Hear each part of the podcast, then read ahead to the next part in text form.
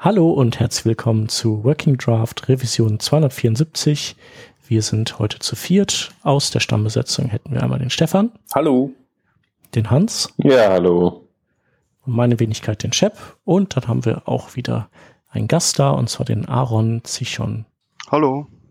Hi. Ähm, du warst noch nie da und ähm, deswegen müsstest du dich einmal mal unseren Hörern vorstellen, damit die wissen, wer da ähm, mit uns podcastet heute. Ja, genau. Ähm, ich bin heute eigentlich da wegen dem Thema äh, Ionic, äh, Cordova und PhoneGap. Ich arbeite hauptberuflich bei der Solent AG. Die ist in Stuttgart mit Hauptsitz stationiert und ähm, bin quasi seit vier Jahren jetzt wieder in der Webentwicklung, bisschen noch im .NET-Umfeld tätig und ähm, komme quasi aus dieser ganzen Enterprise-Schiene. Und habe dann äh, Ende 2013 angefangen, mich mit dem ganzen Ionic Framework auseinanderzusetzen und dazu dann die deutsche Community gegründet.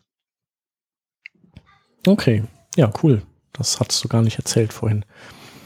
Ähm, okay, das heißt aber, dass du, ähm, dass du eigentlich mit Web erstmal noch nicht äh, also wahrscheinlich äh, so im, im .NET-Sinne äh, zu tun hattest, aber äh, dann über Ionic so dann äh, dem, dem Web ein bisschen näher gerückt bist und über Angular und so. Genau, richtig. Also ich komme quasi ja. eher aus der Web-Applikationssicht als aus der Website-Sicht. Okay. Ähm, genau, du hast uns mal angeschrieben, weil wir vor einiger Zeit äh, eine Sendung aufgenommen hatten. Da war, hatten wir auch einen Gast, den Daniel Mies. Da ging es in erster Linie um TypeScript, aber wir hatten auch als Thema ähm, die Fragestellung, äh, braucht man PhoneGap heutzutage noch oder braucht man das nicht mehr äh, im Angesicht äh, diverser äh, neuer Features, die so Browser haben, die so also größtenteils so im Service Worker Bereich sich bewegen, aber auch äh, keine Ahnung. Äh, also reicht das halt, was die Browser haben und und oder ist Phone, braucht man PhoneGap wirklich noch? Und ja, ähm, am Ende haben, waren wir dann, sind wir dann darauf rausgekommen, dass, dass es halt so, so ein bisschen auf ankommt, was man machen will, dass man meistens aber ohne ganz gut klarkommt. Ähm, deine Perspektive mit dem Ionic Framework ist natürlich eine andere, weil Ionic ja jetzt, ich glaube, Ionic ist, also man kann es ja auch ganz prima als Webseite benutzen, aber genau. es ist ja eigentlich ein Framework, was gedacht ist, um Apps zu bauen. Genau, richtig. Mit, äh, und mit Angular, also es ist ja, es setzt auf, es fußt auf Angular. Ja, also Ionic ist ja prinzipiell äh, eigentlich erstmal nur eine, eine Art CSS-Framework.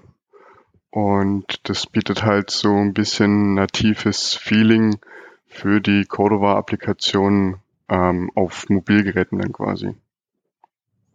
Ähm, natives Feeling heißt, äh, heißt was? Also du kannst dann, äh, du baust eine Ionic-App äh, und dann kannst verschiedene Themes reinladen und dann sieht es aus wie iOS oder Android oder Windows Mobile dann. Genau, richtig. Also Ionic bietet so einen so ein Set aus UI-Controls, welches die ähm, UI-Implementierungen von den jeweiligen Plattformen äh, Nachbilder hast, zum Beispiel von iOS, von Android das Material Design oder eben jetzt neu in äh, Ionic 2 auch das von Windows Phone.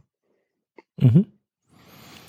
Und aber äh, ich meine, es ist ja schon mehr als ein CSS-Framework, ist ja eigentlich, ist, ist mehr so eine, also wahrscheinlich meinst du das aus so einer UI-Bibliothek, wo du so äh, dank Angular so Custom Tags benutzen kannst. Ich weiß gar nicht, wie das Prefix immer ist, aber irgendwie ION. Ionic, ja, Bindestrich, genau. äh, Checkbox oder sowas. Ja, genau, richtig. Ja. Ähm, dann muss man vielleicht ein bisschen weiter dazu ausholen. Ähm, es war ja ursprünglich so, dass ähm, das PhoneGap ähm, entwickelt wurde von, von einer kleinen Company, ich habe den Namen jetzt gerade nicht mehr im Kopf, und dann an Adobe ja verkauft wurde. Und die haben dann den Kern von diesem, äh, Cordo, äh, von diesem PhoneGap Framework an die Apache Foundation abgegeben und das, die haben das dann quasi Open Source gestellt unter dem Cordova-Name. Und Adobe macht jetzt unter dem PhoneGap-Namen noch so ein bisschen Tooling drumrum, wo es gerade irgendwie um so Cloud-Builds geht und ähm, Push-Notification-Verteilung. Und das bietet quasi die ganze Basis, um mit Webtechnologien auf eine native Plattform zu gehen. Und Ionic setzt jetzt quasi mit Angular in Kombination noch quasi einen drauf und ähm, bringt gleich die entsprechenden UI-Controls mit und baut aber gleichzeitig auch eine Toolchain drumherum auf, wo dann noch äh, einen Backend-Service dahinter hängt, die Ionic äh, Cloud-Plattform, die zum Beispiel die Push-Notifications verteilt oder ähm, einen Deploy von der Applikation erlaubt, ohne ähm, durch die App Stores zu müssen zum Beispiel. Okay. Äh, was dann aber nur, was ja auf iOS nicht funktioniert, ne? Doch, genau, das, das ist ja der, der Trick dabei. Ähm, Ach so. Ah ja, okay, das, die machen das, das, das, ja nur eine Web-Applikation ist, die auf dieser okay. Cordova-Plattform läuft, kann man ja das, das ist ja nur HTML also nur und JavaScript. Und der Inhalt wird dann einfach gewechselt. Ja. ja. Das heißt, man muss dann die Shell einmal durch den App Store durchlotsen oder was. Und genau, richtig, ja. Und wie wird dieses Ionic ähm, Plattform-Ding betrieben? Also kauft man da auf dem Cloud-Server von irgendeiner Firma einfach ein bisschen Space und wenn die down sind, ist auch meine Application weg oder wie kann ich mir das vorstellen? Also die Backend-Services, die sind von Ionic selber, also das ist ja eine Firma, die dahinter steht und ein Startup und ähm, die ist aktuell, also die Plattform, die Cloud-Plattform ist noch in Beta-Phase und kostet aktuell noch nichts. Aber die haben dann später mal so Kontingente, wo man so Pakete quasi kaufen kann. Wie man das, es ist das ähnliche Prinzip wie Firebase. Ja, ja, cool. Ähm, kann man das denn theoretisch auch auf eine eigene Cloud-Umgebung, sag mal, die man sich halt konfigurieren muss, äh, nee, also deployen? Das Backend gibt's nicht als äh, On-Premise-Lösung gibt's das nicht. Ah, schade.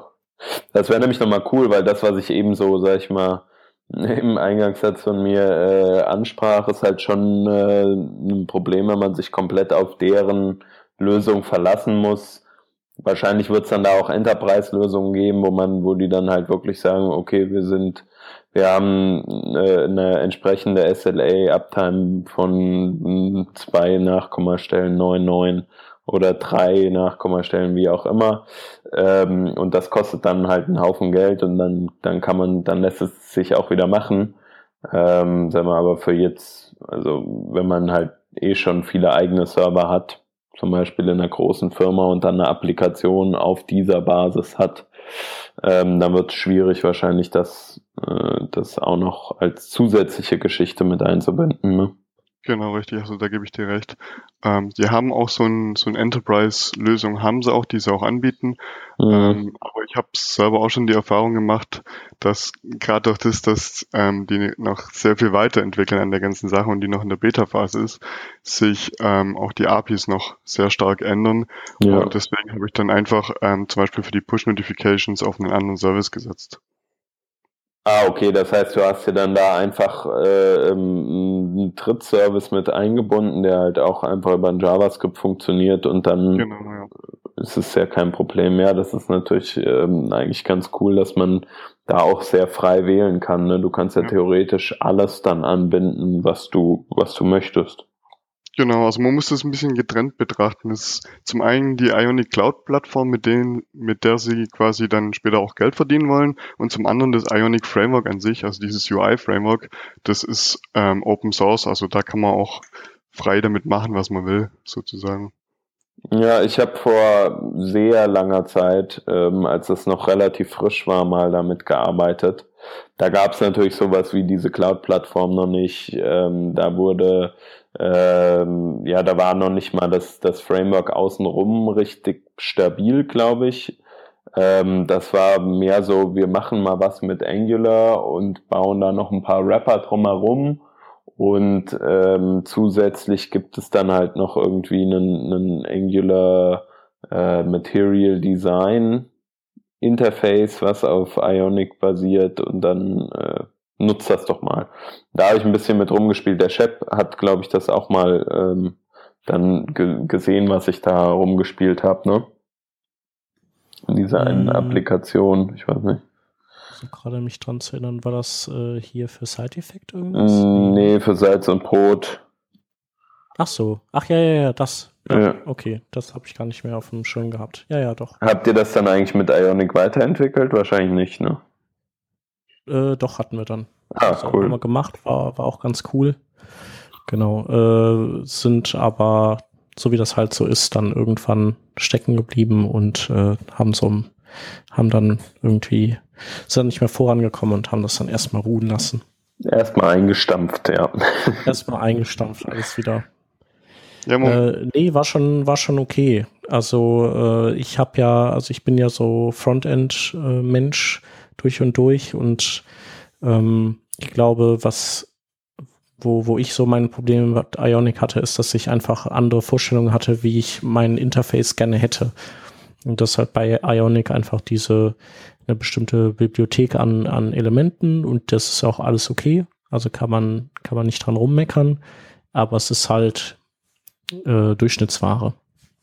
Ja, und ich hatte halt keine also. Durchschnittsware. Ich hatte, damals war ich so ein bisschen, äh, oder hatte ich äh, so die, eher die Vorstellung, dass ich diese Natural Language äh, Interfaces äh, hätte, gerne für das, was wir hatten. Also mhm. im Prinzip nicht diese klassischen Inputs, sondern ähm, dass du, dass da so ein Satz formuliert steht, sowas wie, ich biete das zum Preis von so in dieser Stadt mit den und den Features und dass du da so diese, diesen Satz zusammenbauen kannst, weil, weil ich einfach fand, dass, dass das sowas ist, dass jeder kapiert und das irgendwie nicht so ganz so maschinell daherkommt und ja, so, das, es geht halt nicht, das ist halt einfach zu exotisch, das hast du halt nirgendwo und das musst du dann per Hand bauen und dann ähm, je mehr du sowas machst, desto weniger Mehrwert bietet Ionic. Also dann reduzierst, dann, dann schmeißt du quasi schon diesen ganzen UI-Library-Bereich daraus. Aber das ist halt,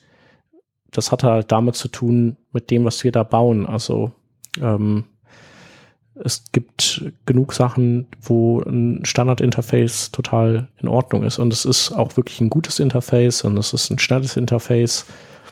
Also ja, gerade ähm, vor allem, wenn man, wie ich halt aus der Enterprise-Sicht komme und man quasi gesagt hat, man braucht eine App für möglichst alle Plattformen, also mobile Plattformen und ähm, das ohne großen Aufwand, sage ich jetzt mal. Da konnte man mit Ionics sehr schnell sehr weit kommen. Und wenn ja, steckt halt in die gleiche Kerbe wie Bootstrap. Das, das genau, richtig. Also ja, bloß eben auf die mobilen Plattformen. Und mhm. man muss auch sagen, durch das, dass die jetzt ähm, quasi mit Ionic 2 einen kompletten Rewrite gemacht haben, ähm, haben die genau solche Sachen damit auch bedacht. Also das baut ja dann auf dem neuen äh, Angular 2 Framework auf und durch die ganzen Komponenten und äh, Modularisierung von dem Framework kann man jetzt auch nur einzelne Komponenten von Ionic nutzen und muss nicht die ganze UI-Library dazu nutzen. Gerade wenn es darum geht, irgendwie den Navigation Stack zu nutzen, der das die Transitions zwischen den Views macht damit die möglichst nativ rüberkommen. Wenn man nur diesen Part haben will, kann man auch nur diesen Part verwenden für seine Applikation und kann seine eigene UI schreiben. Mhm. Und das macht das Ganze ja dann vor allem im Prototyping super interessant. Ne? Also sagt man mal, man möchte halt einfach mal eine App äh, testen für sein Startup, mal so ein Minimal Viable Product machen ähm, und verwendet dann sowas und sagt, gibt das seinen Kumpels, seinen Freunden irgendwie zum Testen. Ähm, hier auf Android läuft das, auf, auf iOS läuft das und wir sind super schnell am Start mit dem Produkt und können testen, ja. Ähm, das macht es, glaube ich, so unglaublich interessant. Und wenn man dann merkt, okay, die App läuft, jetzt müssen wir so gut machen mm, und äh, das, was Cordova da uns bietet, reicht uns einfach nicht aus, dann kann man ja immer noch sagen, man, man schreibt das in einer anderen Art und Weise. Oder man äh, passt es noch besser an oder optimiert stärker oder sowas.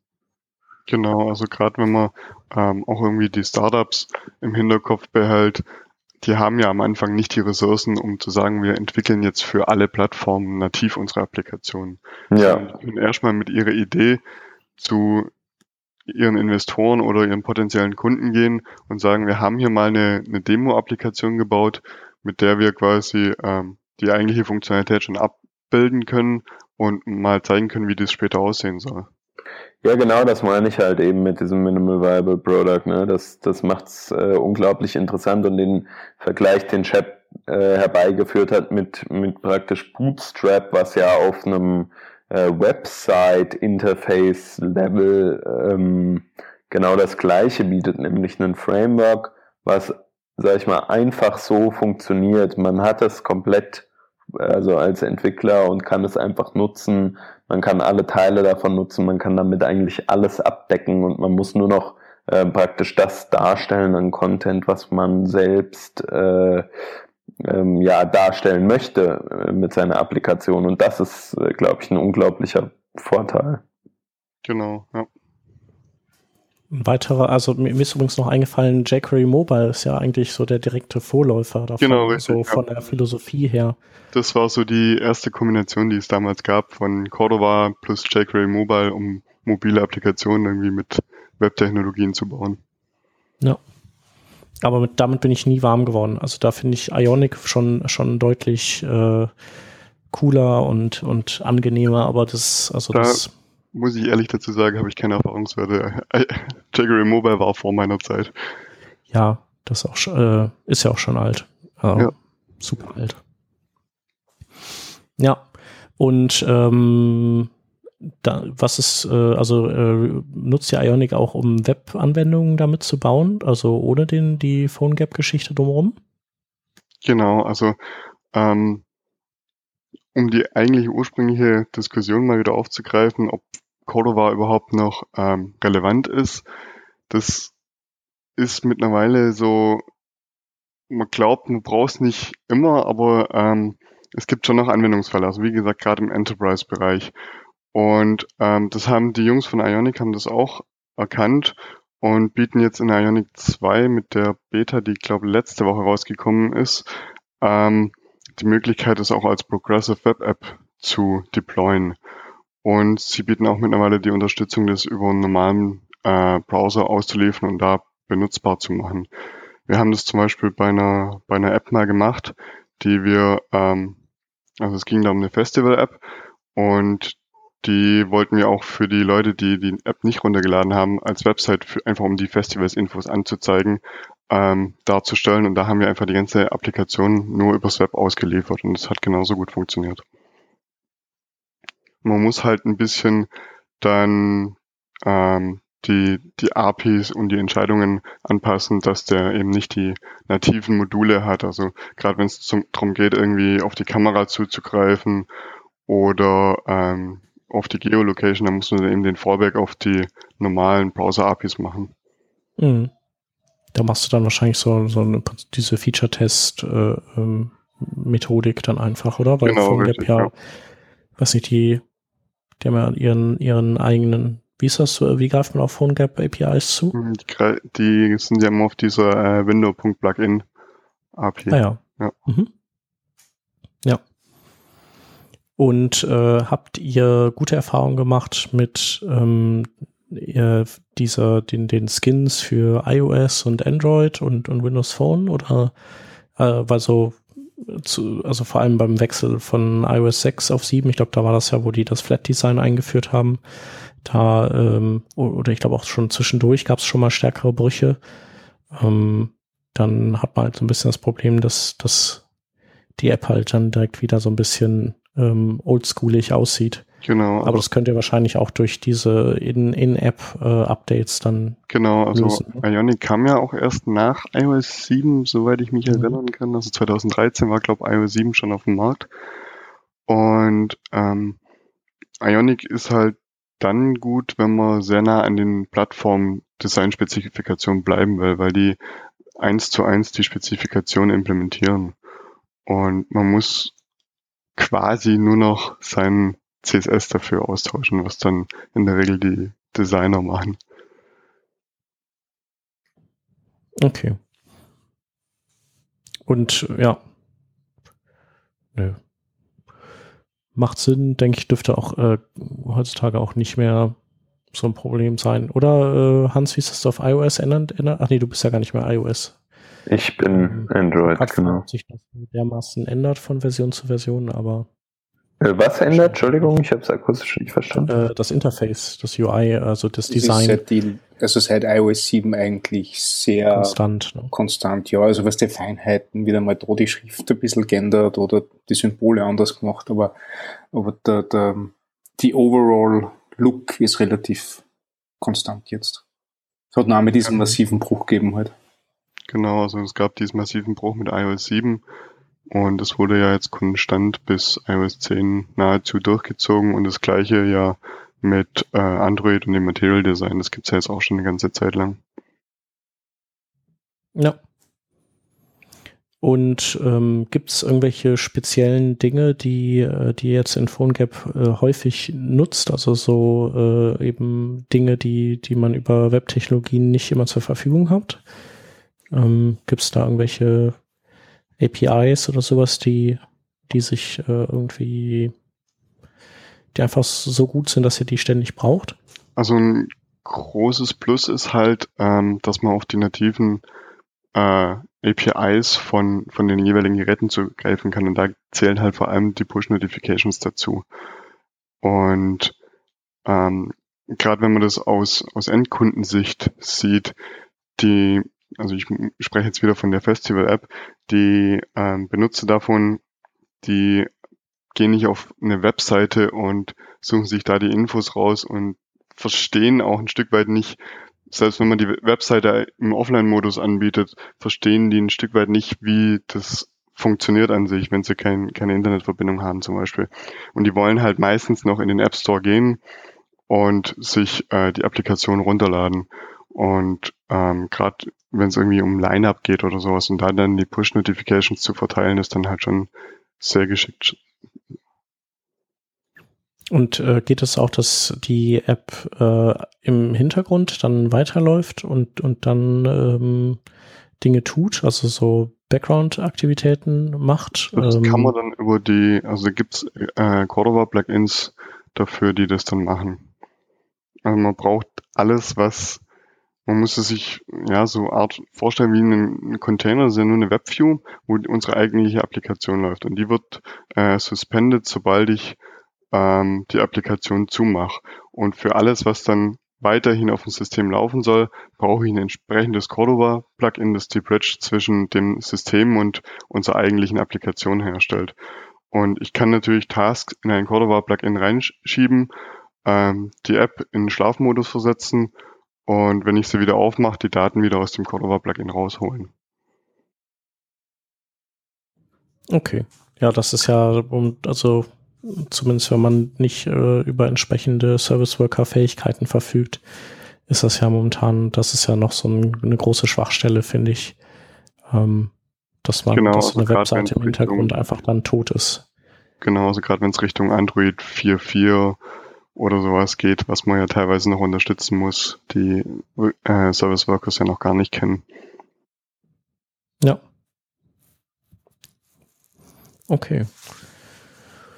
Ähm, ja, dann gibt es noch zur, zur Ionic Cloud Plattform noch irgendwas zu sagen? Also gibt's äh, gibt's da noch irgendwelche? Also es gibt diese ähm, dieses Verteilen von Application Updates am ähm, am Hersteller eigenen Shop äh, oder äh, App Store genau, vorbei.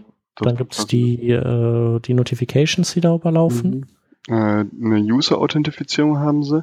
Also ah, die ja. haben so in ihrer Cloud-Plattform so ein, eine Art Datenbank dahinter hängen, auf die man auf, als Entwickler aktuell zwar noch keinen Zugriff hat, aber ähm, wo man quasi seine User, die sich anmelden, mit seinen Push-Notifications äh, tagen kann und auch für bestimmte Nutzer dann irgendwie diese Builds verteilen kann. Und ähm, die haben so, ein, so eine Art Wrapper um die ganzen Login-Möglichkeiten gebaut, um Facebook, GitHub, Google, was es da nicht alles gibt. Mhm. Und ähm, sie bieten eine ähnliche Funktion wie auch ähm, PhoneGap an, und zwar so äh, Cloud-Builds, also dass man quasi sein, seine Ionic-Applikation bei denen hochlädt und die bauen dann quasi die IPAs für iOS und die APKs für Android.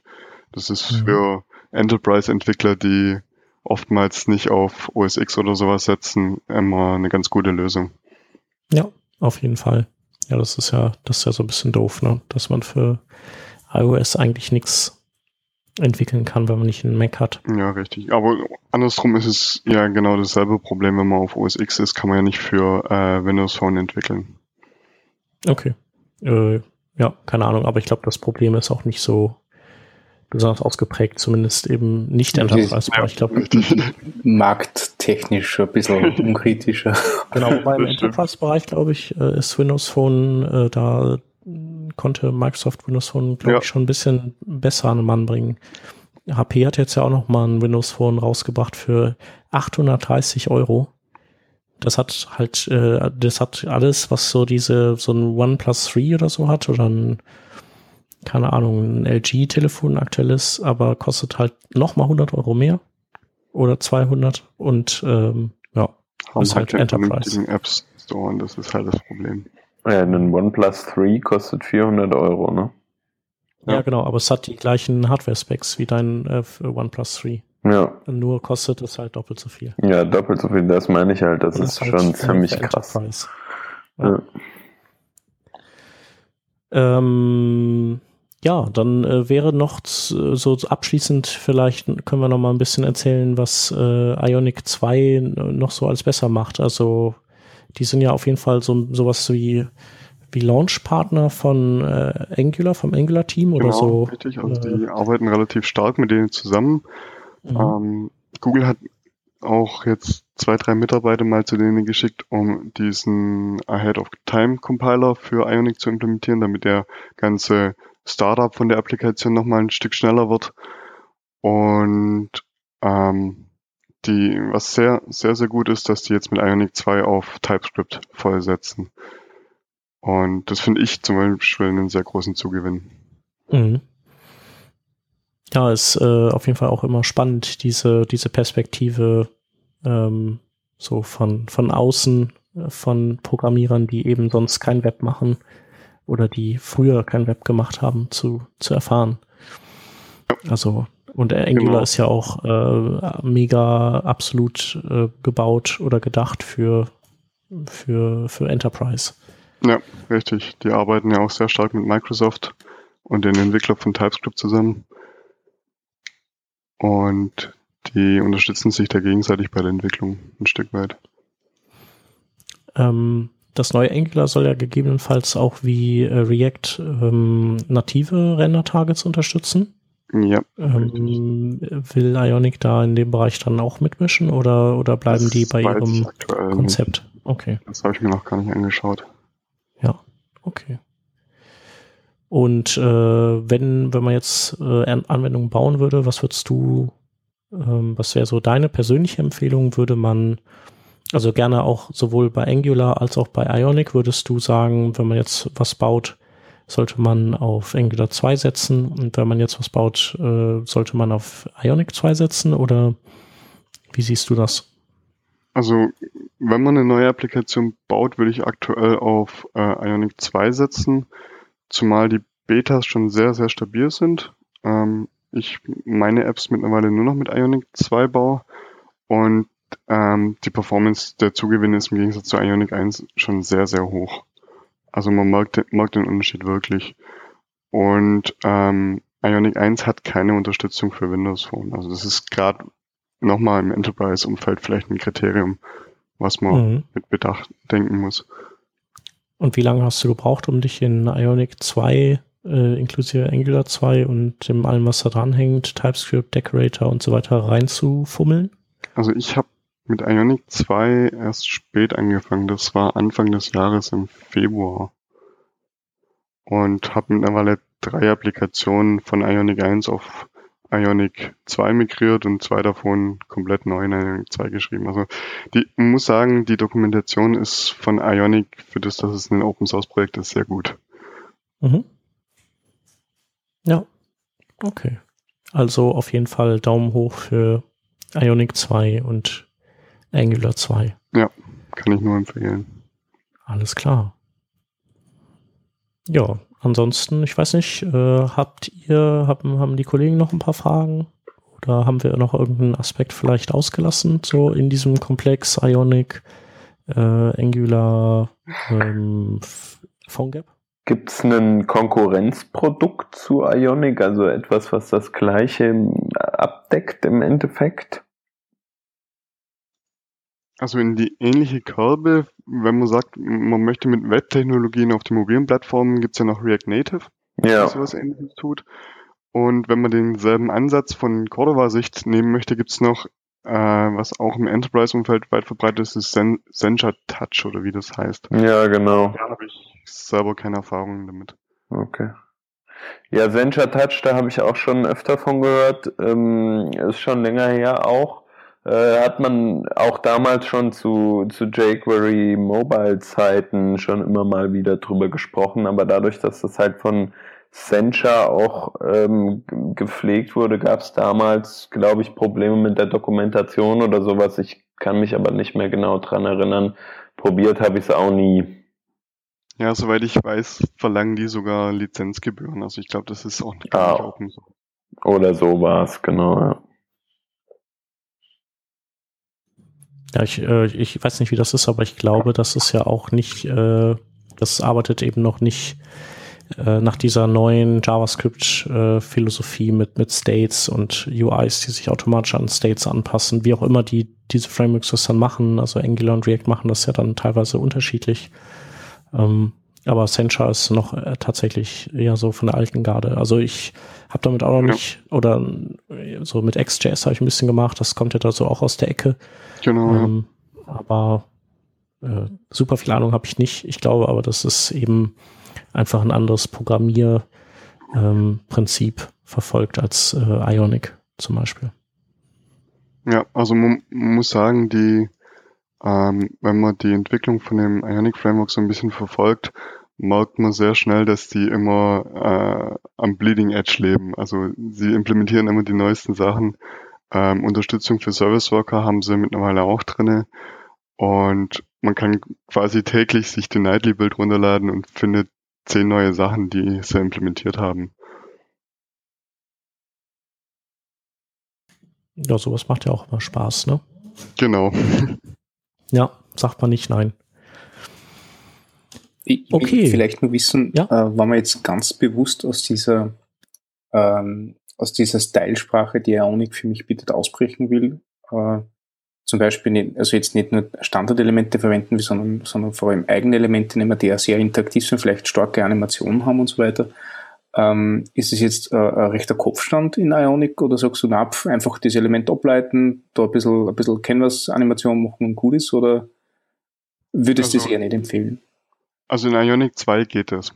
Ionic 2 ähm, haben durch Angular 2 ihre ganzen ähm, Elemente in einzelnen Direktiven gegliedert, die ähm, quasi von dem Angular benutzt werden und man kann alles von denen überschreiben. Ähm, das sagen sie auch, wenn man dann später in die Weiterentwicklung geht und sagt, wir haben jetzt mal die App vielleicht auch draußen und möchten ein Stück weit unser eigenes Branding auf die App geben, dann überschreiben wir die Standardsachen von Ionic. Das ist cool. Gut. Mehr ich nicht. Dann könnten wir eventuell zu den Links übergehen, oder? Mhm. Also ähm, dann würdest du direkt weitermachen, Stefan. Ja, genau. Der erste Link ähm, ist ein kleiner Artikel zu, äh, zum CSS Property Writing Mode. Das war mir bis ähm, vor kurzem eigentlich nur unbekannt. Das macht nichts anderes, als dass du deinen Text auf den Kopf stellen kannst, im wahrsten Sinne des Wortes, und von oben nach unten schreibst und von unten nach oben. Hat aber ähm, Eigenschaften, die am, am CSS Transform zum Beispiel mit Translate 90 Grad äh, ähm, übersteigen nicht, dass das besser macht, weil wirklich das Ganze dann weiterhin als Box behandelt wird, äh, aber nur der Text in eine andere Richtung läuft. Äh, und das Ding gibt's schon seit ewig. Es verwendet nur witzigerweise keiner. Also in IE8, glaube ich, ist das zum ersten Mal eingeführt worden. Damals allerdings nur ein bisschen, ein bisschen umständlich zu bedienen und mittlerweile ist er Standard und in jedem Browser drinnen, in Edge, Firefox, Chrome, wo auch immer, kann man sich auf jeden Fall anschauen, war recht interessant. Ähm, der zweite Link sind, äh, ist eine Seite, die heißt DevTools Challenger. Und da, das ist im Prinzip wie so ein Spiel oder Adventure oder was weiß ich, ähm, das, äh, wo man spielerisch die ähm, ganzen Möglichkeiten der Firefox DevTools erkunden kann. Und äh, am besten nimmt man dafür die, wenn man das, äh, also gut ist es natürlich für Leute, die Firefox gerne benutzen anstatt Chrome. ähm, oder die, die sich einfach mal über Firefox Möglichkeiten und deren DevTools informieren wollen. Und am besten nimmt man die Firefox De Developer Edition, um, um diese Seite dann ähm, ja, durchzuspielen, in Anführungszeichen. Und der dritte und äh, finale Link ähm, ist betitelt mit äh, WebRender und WebRender ist eine äh, neue ähm, ja, Grafik-Middleware, die von den äh, Leuten entwickelt wird, die auch äh, an Servo entwickeln. Und die ist ein separates Projekt, das in Servo genutzt wird, aber auch irgendwann von anderen Browsern benutzt werden kann. Und die macht halt äh, viele Dinge anders als äh, bisherige Middlewares, die Browser benutzen, wie äh, Skia bei Chrome oder, oder Cairo bei Firefox.